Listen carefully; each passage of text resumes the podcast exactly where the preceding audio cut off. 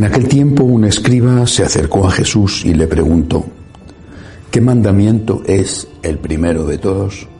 Respondió Jesús, el primero es, escucha Israel, el Señor nuestro Dios es el único Señor. Amarás al Señor tu Dios con todo tu corazón, con toda tu alma, con toda tu mente y con todo tu ser. El segundo es este, amarás a tu prójimo como a ti mismo. No hay mandamientos mayores que estos.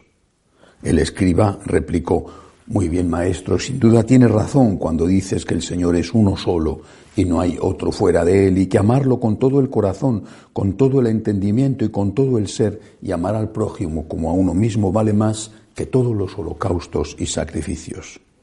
Jesús, viendo que había respondido sensatamente, le dijo, no estás lejos del reino de Dios y nadie se atrevió a hacerle más preguntas. Palabra del Señor. Gloria a ti, Señor Jesús. Bueno, es interesante ver cómo no solo el Señor se defiende ante las preguntas, sino aprovecha cada momento para darnos grandes catequesis. Catequesis que son de una enorme actualidad. Porque el Señor establece un orden, un orden en el amor este orden es el que la Iglesia mantiene y respeta cuando habla de la virtud teologal de la caridad. Cuando hablamos de la caridad, la gente piensa que es el amor al prójimo. No es verdad.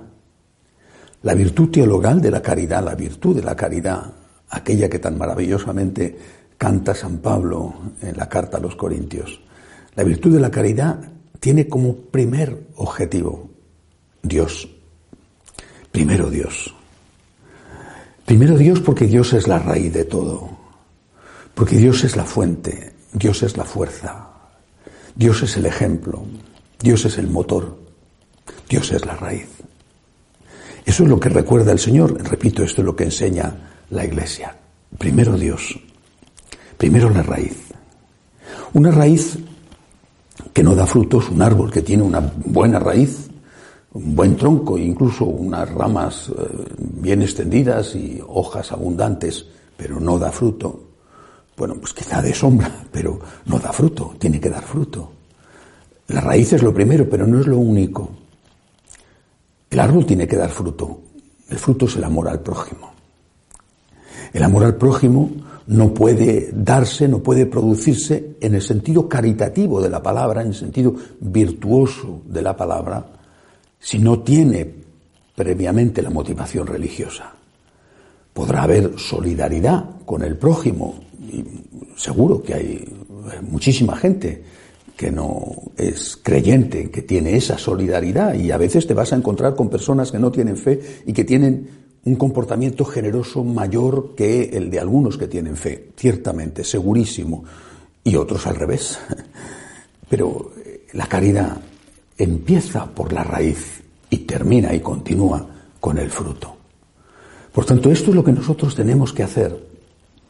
Primero la raíz, primero Dios, primero la espiritualidad, primero la oración, primero la Santa Misa, primero el rosario, primero la adoración del Santísimo, la confesión, es decir, todo eso que nutre nuestra relación con Dios, primero Dios.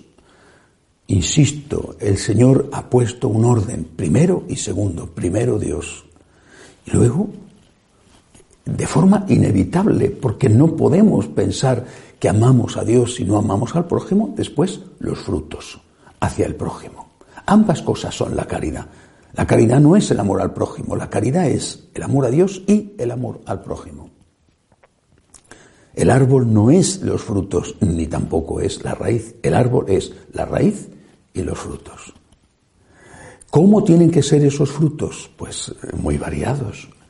Depende del momento y depende de la persona. No vas a dar a todos lo mismo. Hay personas a las que tienes que dar de comer y otros, esos no lo necesitan. Lo que necesitan es a lo mejor que les perdones, que tengas paciencia con ellos, que les sonrías. Hay personas a las que tienes que acompañar y a otras personas eh, tienes que ayudarlas a que cumplan con sus responsabilidades, a que, a que hagan aquello que es su deber. Dependerá de cada persona. Pero todo tiene que estar hecho por amor a Dios, y todo tiene que estar hecho pensando en el bien del prójimo. ¿Y qué pasa con uno mismo? Eh, bueno, pues yo creo que ahí se establece, se establece un diálogo con el Señor. Si tú cuidas del Señor, el Señor te va a cuidar a ti. Y si tú cuidas del prójimo, te vas a encontrar con que el prójimo no es Dios. Es decir, Dios nunca te falla. Dios te da el consuelo, la paz, la esperanza, la ayuda que tú necesitas y que solo Él sabe y puede dar porque te la da dentro.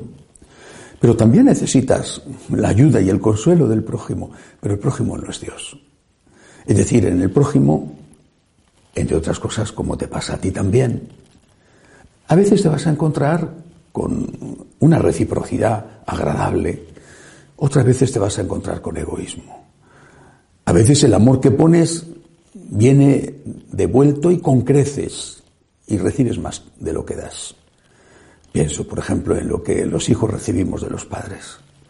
Otras veces das y das y das y lo que vuelves tan poco porque te encuentras con egoístas que piensan solamente en ellos, que, que están endiosados y que consideran que todo lo que les des se lo merecen y nunca van a estar abiertos a la gratitud ni siquiera a la justicia.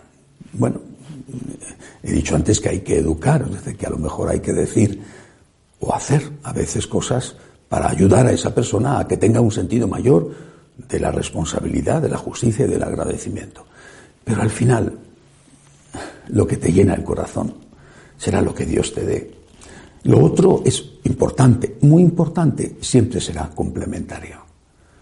No podemos estar midiendo nuestro amor en función de la respuesta de los hombres. Medimos nuestro amor en función del motor de nuestro amor, que es el amor de Dios. Quizá en algunos casos, porque en otros no es así, lo que recibes no es lo que te mereces, no es lo que necesitas, es posible. Pero miras a Dios y te compensa todo. Y además, no hay que olvidarlo, no hay que olvidarlo que tú también tienes lo tuyo, ¿eh? Es decir, que también nosotros con Dios y con el prójimo a veces no hemos hecho lo que teníamos que hacer. ¿eh? Y no hemos amado como debíamos y no hemos devuelto lo que teníamos que devolver en amor y hemos sido egoístas. Por lo tanto, también nosotros tenemos que pedir perdón y mejorar. Primero Dios, no lo olvidemos, primero Dios. Y luego, por amor a Dios, por ti Jesús, por agradecimiento a ti Jesús, por amor a ti Jesús, el prójimo. Primero la raíz y luego los frutos. Las dos cosas unidas son la virtud de la caridad. Que así sea.